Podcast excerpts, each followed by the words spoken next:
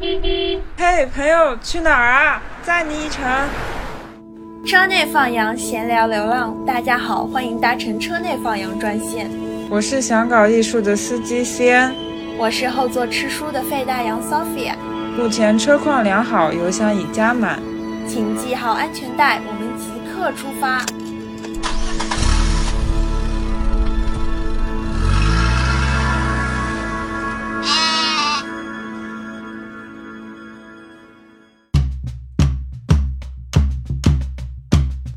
大家好，友情提示：本期节目是两位主播非常个人向的年终总结，所以这期节目极其无聊、极其流水账、极其的废话。如果您不小心点进来，很可能会浪费掉人生中宝贵的四十分钟，所以在此预警。不过，如果你现在也闲得无聊，那么不妨来一起听听我们两个在去年做了哪些无聊事儿，新年又立了哪些 flag 吧。最后，大家新年快乐！迟到的。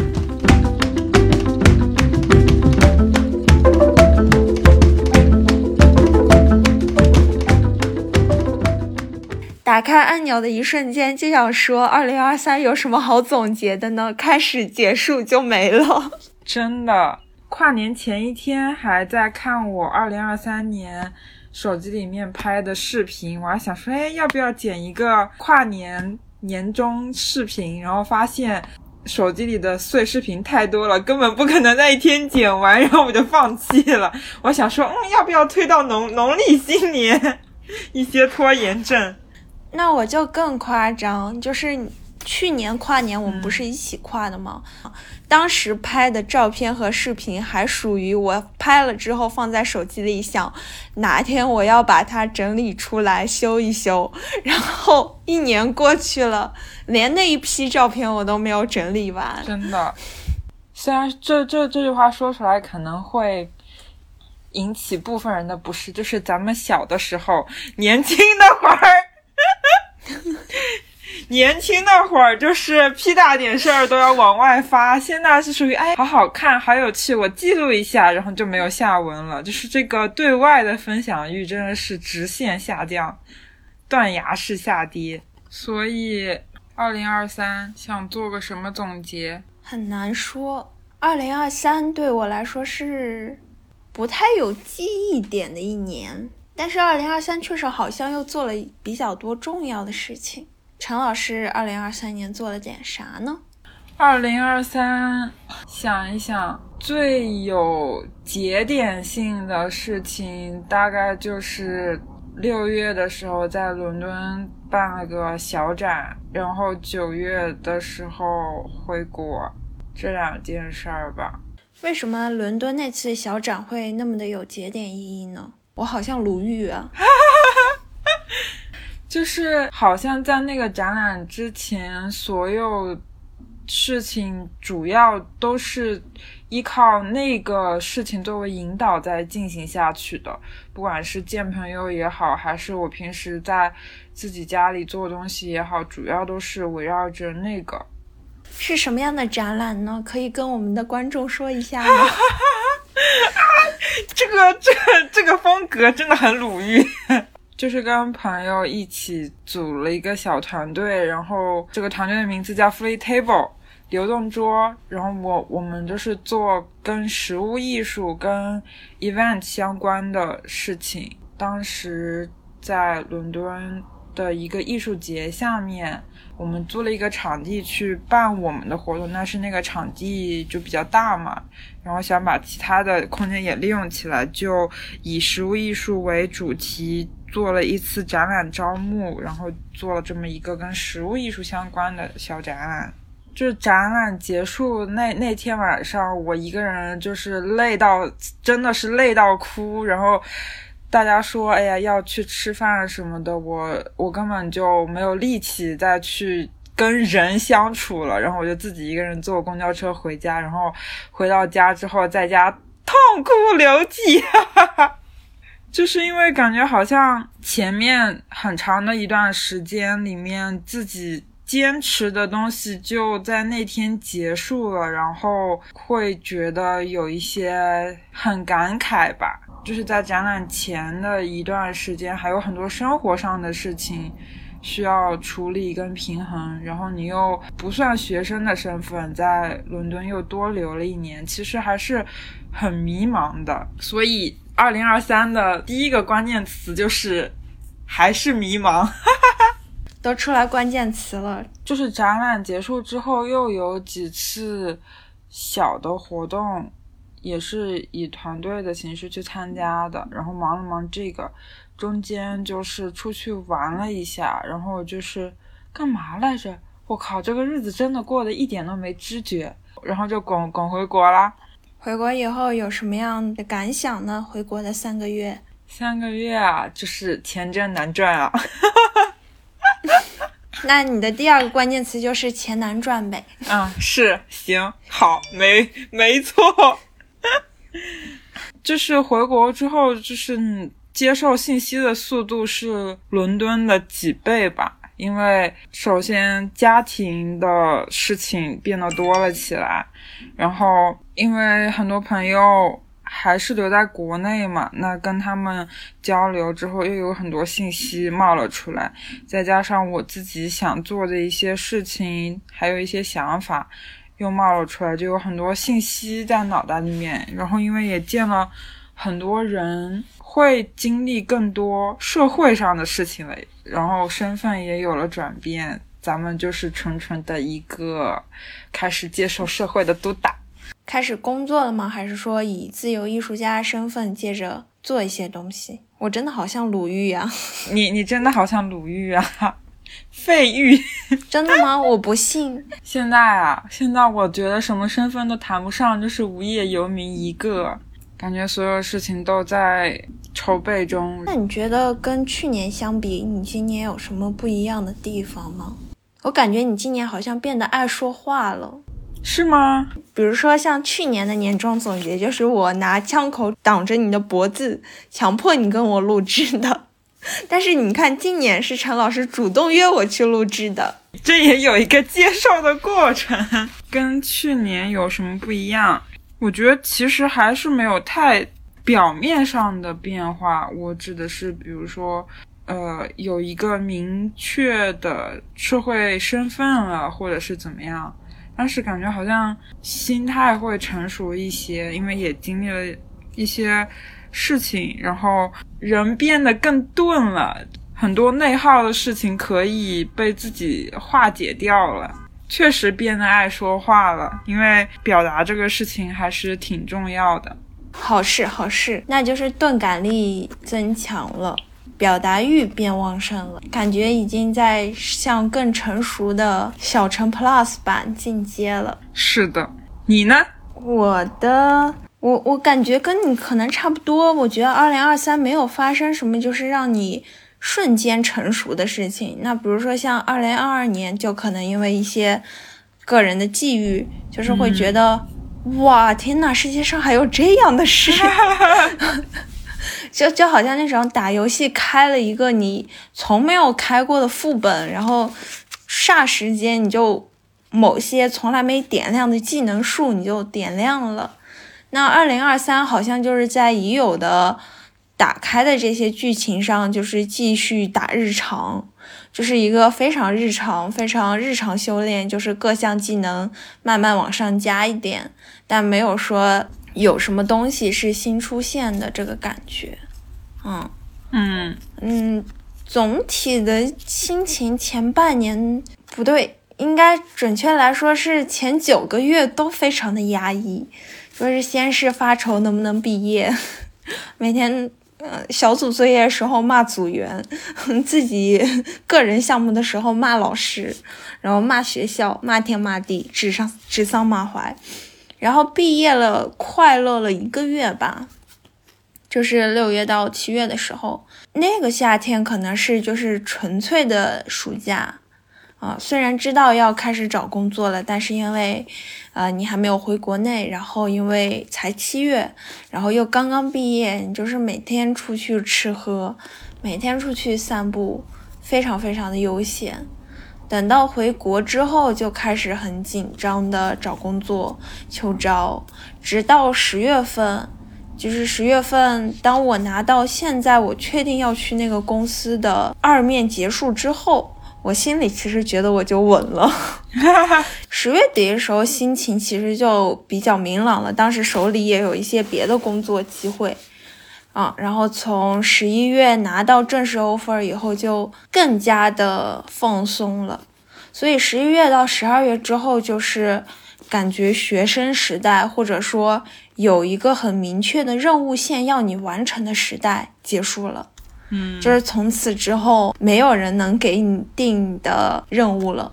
嗯，就是工作中肯定也会有 KPI 嘛，但是。这种和你能不能毕业，为了毕业要付出的努力，你能不能拿到工作，为了找工作要付出的努力是不一样的。说说白了，你工作上的 KPI 完成不了，大不了你炒我鱿鱼，有本事你裁我。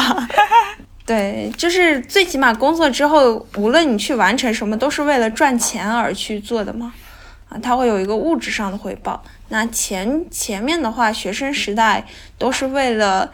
你的所谓的成就，为了你的一个自个人的成功，这种非物质上的直接回报去努力的，所以我觉得是不太一样。那我觉得你今年还挺适合四个字的，有惊无险。应该是有惊无喜，不算喜事儿吗？上岸了呀，毕业了呀。嗯。我觉得喜事就是它是出乎你意料之外，就是你觉得你可能配不上他，但是我感觉就是现在得到的并不属于这个类型，这现在得到的是属于你觉得自己配不上，呃，你觉得自己配得上，如果你没有得到，可能是别人有问题，这种感觉吧。感觉都在都在你的计划内，顺利的在执行。第二个改变就是也是胖了一些，胖了很多。我也是呀，真是的，为什么呢？我回来之后又又胖了。我刚才是翻到了去年春节的时候，我在你家包饺子，然后你拍了两张我。虽然我当时面目就是非常的憔悴，看得出被毕设折磨的不轻，但是感觉还是挺消瘦的。嗯。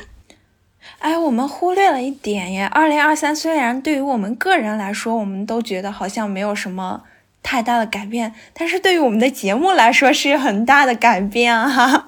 对呀，我今天还翻到一张截图，就是在今年三月还是四月，我们的车内放羊只有三百多的订阅量，对，另一档读书节目只有十一个订阅量，现在都。有了非常大的进步。此外，也播报一下，今天我们也非常荣幸的受到了网易云音乐的播客入驻 邀请。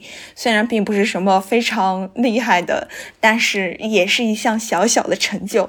对于我们这种小个体户来说，每一项成就都值得记录。所以，从今天开始，大家也可以在网易云音乐上听到我们了。你要说说起这个，那我觉得二零二三对于做播客这件事情上，我的转变还挺大的。可能一开始不太习惯，不太愿意说，也不太说得清楚，没有放太多想法在这个上面。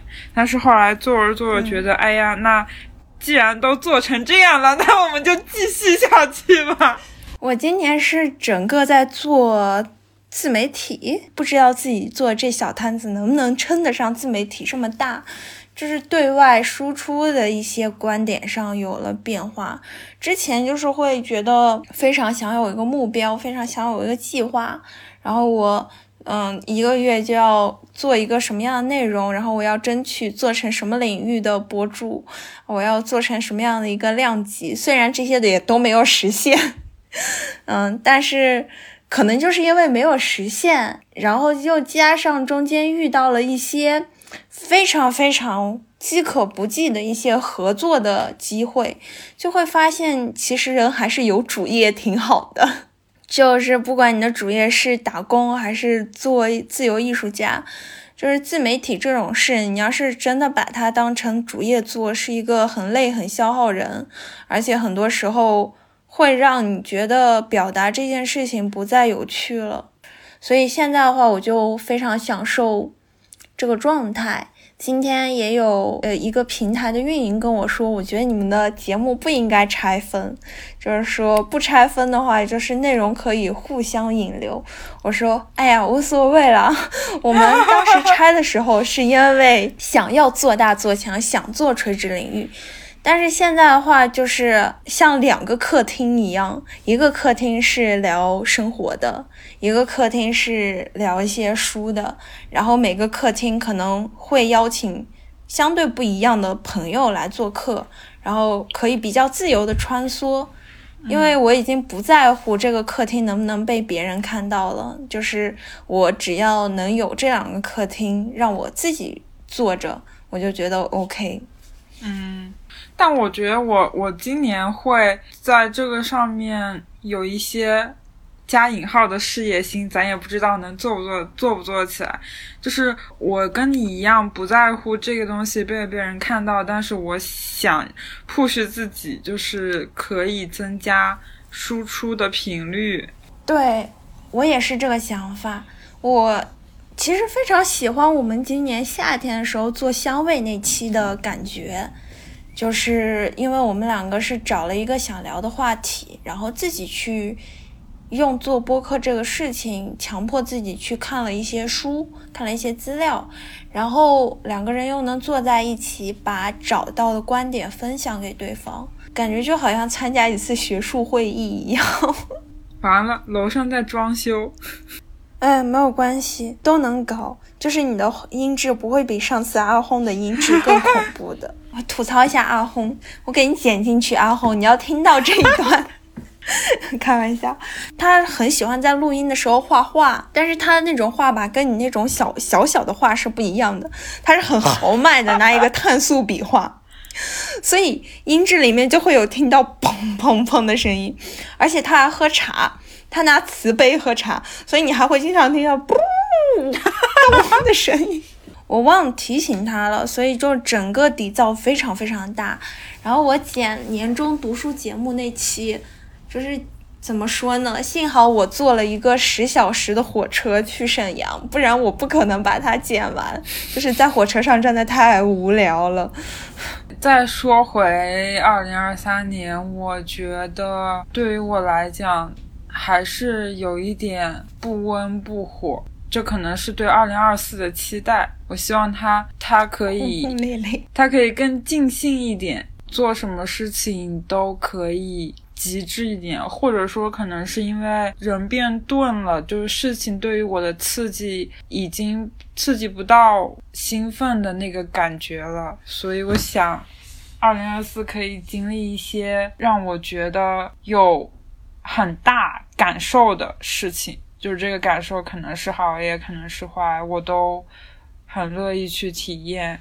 我也有类似的期待，就是我也是有一点想像你一样拥有这种比较极致的体验，但是我这个人吧又比较的胆小，所以极致的体验如果穿梭到我的生活中，我不一定能 hold 得住，所以我就改用。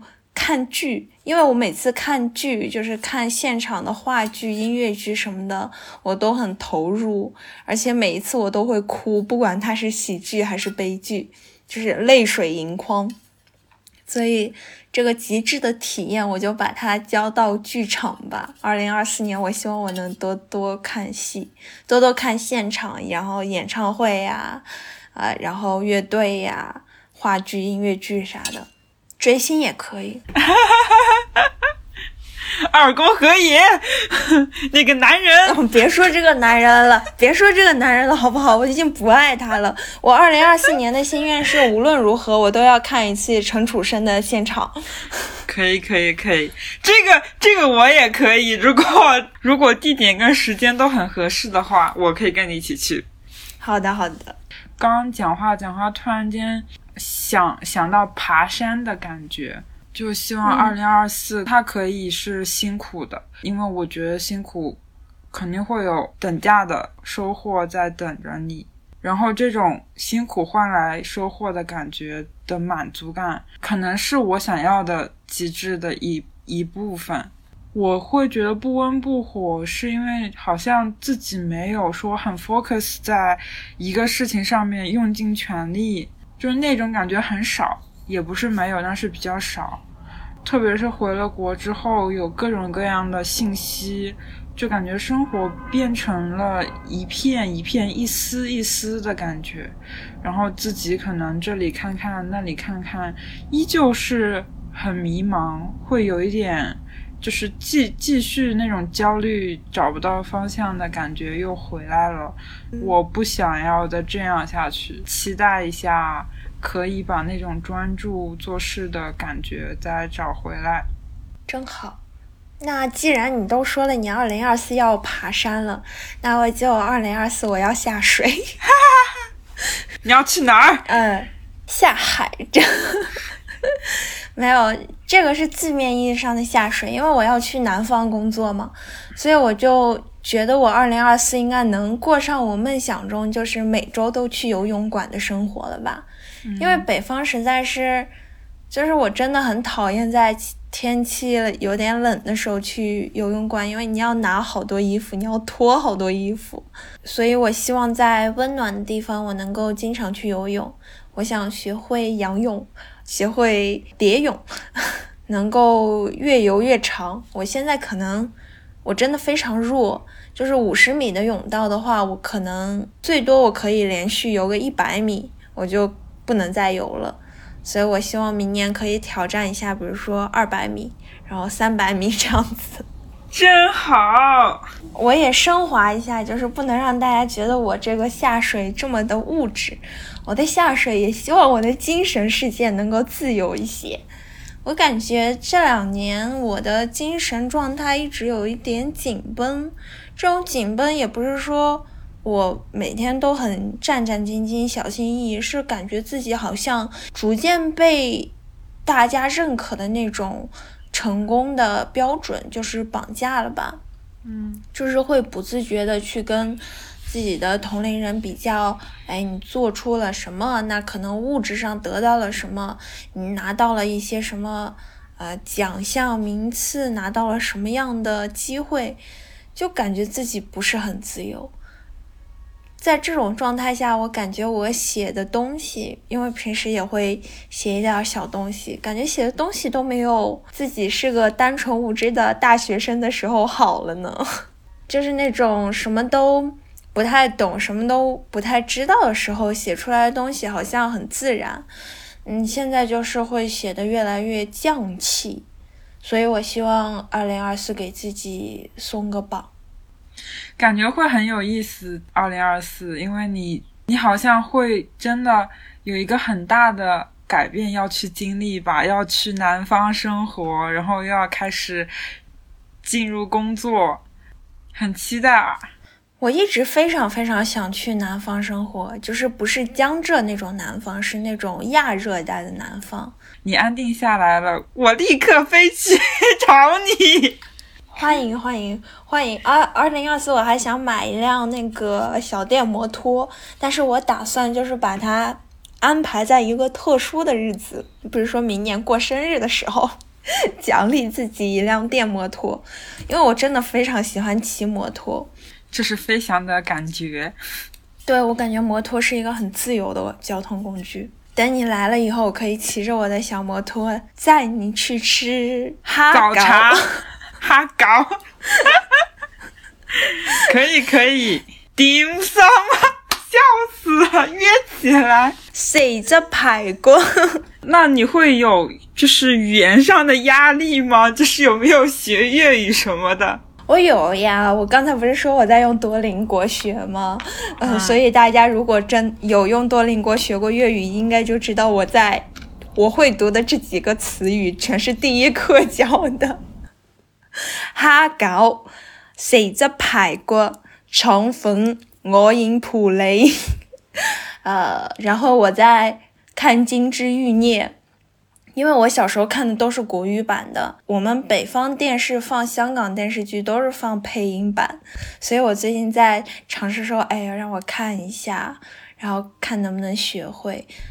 虽然我上次去也没有感觉说不会说粤语有有很大的生活影响，但是我总感觉到一个地方，如果你想被人郑重对待，就是不敷衍你的话，好像还是用本地语言会好一些。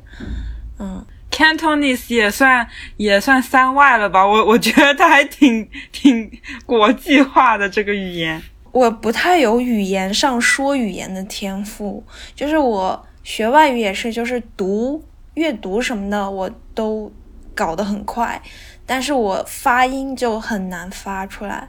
你你说起这个，我最近不是在看那个《繁花》嘛，然后它有一个沪语版，很上头，因为基本上就是我都能听得懂上海话嘛，所以就会觉得特别正宗。说一下上海话来。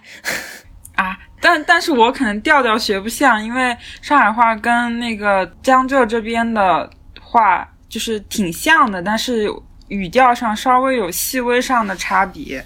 然后因因为在那个环境里面听久了，然后我最近跟我妈讲话就很习惯的用方言讲，然后她经常会讲一些我听不懂的方言，然后我然后我觉得还挺有趣的，也许今年可以。记录一下这个事情，然后我，然后我最近发现，我说方言的时候，好像又是另外一个人。对我，我也感觉切换语言的时候，就是人的性格会转变很多。比如说，我讲英文的时候，我感觉我会比讲中文的时候要外向一点，艺人一点。然后就是不太会思考，不太会进行很深入的思考，可能因为你没有办法用英文进行一个很哲学的探讨吧，在脑内。对，然后我讲方言，我有一次是在大学的时候。就是被外面的吵闹声给吵醒了，然后非常生气，起来之后就开始说话。说完之后，我的舍友都很诧异的看着我，我说你们怎么了？他说你你在说什么？我听不懂。然后后来发现我当时是在讲方言的，我我都没有意识到，因为我很久都不说方言了。哦，然后那个时候我才知道说，哦，原来人在这种情况下 说出的一定是自己的母语。所以，我我就想到二零二四啊，虽然咱们说的是年终总结，已经开始规划新年愿望了，是吗？对，新的一年要干什么？就是咱们先把旗子立起来，快立快立。生活记录上想要再做的多一点，然后做的更深一点。嗯，因为回到了自己最熟悉、待的时间最久的一个环境，但是就是。之前好像一直都在往前跑的那种状态里面，现在停下来看一看，就觉得有些事情把它记录下来，转化成另外一种东西表达出来，好像也挺有意思的。那我也立一个一样的 flag 好了，但是这个记录可能就比较狭义了，就是指手账。今年我感觉我在手账的使用心得上进入了一个新的境界。对不对？我悟了，大师，我悟了。我感觉我今年没有那么的痴迷，只是说没有那么的痴迷，就是购入很多稀奇古怪的胶带啊、装饰品啊这种。今年，而且也没有那么热衷于买新本子了，因为我已经意识到，人的一生能用完的本子是有限的。而且主要是搬家，你知道吧？回来的时候实在拿不走，所以好多东西都送人了。送人的时候心里还是流了一些血，就是因为这些原因，我就觉得不能了，不能再买了。看来二零二四是勤俭的一年。说起这个，我二零二三可以加一个关键词，就是抠门。二零二三我才突然养成了一些习惯，比如说记账。然后，比如说不该花的钱别花，就是这听起来是一个非常简单的词汇，但是我过去确实没有做到。就可能以前，比如说你拎着行李箱，你要从哪个地方回哪里，你就会下意识觉得，我都拎行李箱了，我打个车不过分吧？呃，但现在的话，我就是走一个能省则省的路线。如果是我一个人出去旅游，然后又没有到说累的要死要活，我就。接着坐地铁，而且我还加入了薅羊毛群，哈哈哈哈以前我会觉得这个行为特别浪费时间，就是我用来研究羊毛信息的时间可以创造更多的收益。现在我意识到了，我我才哪儿到哪儿啊？我还没有到能创造更大收益的年，就是地位。所以我觉得我二零二三形成了一个比较好的财务观念，就是不能开源那就节流。嗯，二零二三是我。使用闲鱼的第一年，然后我在闲鱼上卖出了好多东西。这里不是闲鱼的广告，就是当我把那些东西卖掉的时候，我就会意识到很多东西我日常生活中根本不用，我只是舍不得扔它们。然后把它们卖掉的那一瞬间，我心里就好像有一个石头放了下来。我在向往极简主义，我知道我肯定做不到，但是我在向往它，挺好的。断舍离还是挺难的，哎，你是不是突然觉得我有了过日子的感觉了？是的，我给你看，过去我的手账上不是就是记一些日常啊，记一些旅行啊或者书什么的，但是今年我专门把这个本子作为我的生活记录本，其中有一个专题就叫做“为了独立生活，我立志要学会的菜谱”。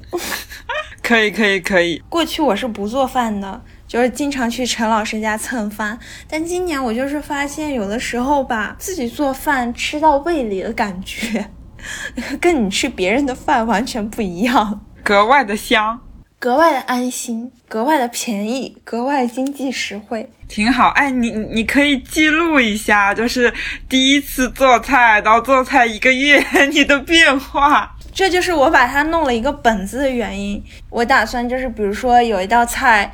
我试验了很多次，终于完美之后，我就把那个完美的品相和做法就是插进去。你不会最后变成了一个美食博主吧？那应该不太可能。我对食物的热情还没有到美食博主那么高。我印象当中好像有个博主，他就是看菜谱做，然后每每次都翻车，还挺火的。就感觉好像我们两个人的二零二三都是。处在一个徐徐前进的状态，嗯，徐徐图之。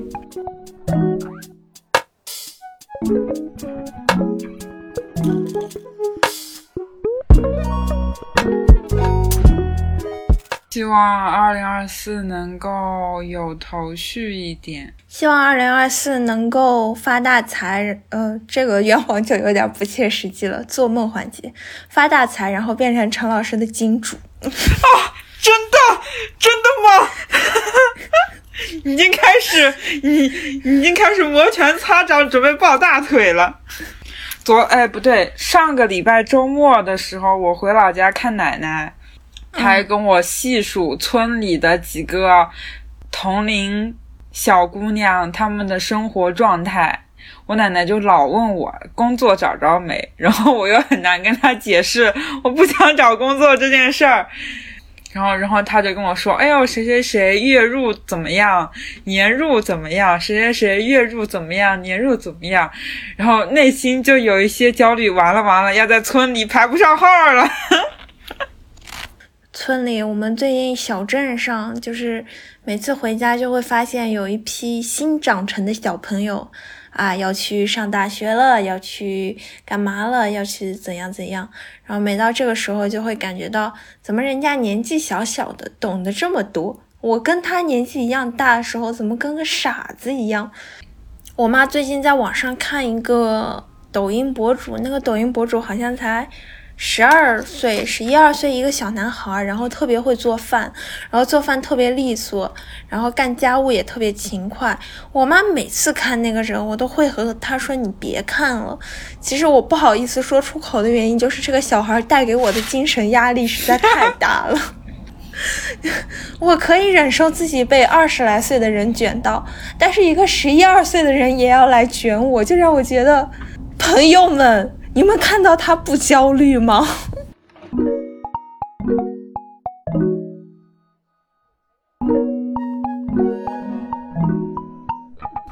再总结一下，感觉二零二三我的还有一个关键词应该就是社交吧。社交悍匪。就因为之前不是要上学嘛，其实我没怎么没怎么去接触除了同专业同学以外的人。嗯，然后二零二三年就是也毕业了，然后也要做活动，然后在伦敦也没个正经工作需要我花时间出去东逛逛西逛逛，然后就会跟很多人有聊天的这个环节。那天跟喜川他不是采访吗？他问我，他说你觉得你是一个什么样的人？小陈顿住了，小陈反问，那你觉得我是个什么样的人呢？对不起，你们这段真的很鲁豫有约。然后，然后他就说我是一个很容易接近的人。然后我内内心的 OS 就是啊，真的吗？真的吗？我不信。真的吗？我不信。那你说，最后你说你是一个什么样的人呢？最后我我忘了，我好像也没有总结个所以然出来吧。我是个很龟毛的人。现在看到小陈老师的采访稿。我是一个满嘴跑火车的人。我需要学习你这个技能。哎，我最近有这样子的倾向了，就是见人说人话，见鬼说鬼话的技能逐渐被点醒。就现在出去嘛，人家问我身份啊什么的，我就开始瞎编了，因为真的很难跟别人解释。主要是有的时候也没有必要，就每次都解释。其实有的时候大家可能也不会有一个很长期的关系，所以我就觉得听个乐吧，每次都编一个不一样的。哦，最近我给自己打造人设是天津人，因为就是去旅游的时候，就是老是被问是不是南方人。然后你就会觉得我不想让你满意，我不想让你听到你臆想中的答案，所以我说我不是，我是天津人。然后为了证明自己是天津人，我就给他们学了一段天津商场里的呃这个广播词：星巴克咖啡买一送一，语调很对味。我只会说这一句，学的不是很像，但是对于外地人来说可能很天津。星巴克咖啡买一送一。我突然想到，二零二还有一个感慨的事情，就是很多身边人的身份转变了。哦，不能更赞同啊！可能因为年纪到了，就是身边有太多的朋友结婚啊、生小孩啊，就原来这些事情可能是只是存在于朋友圈里嘛，就是可能更远一点关系的。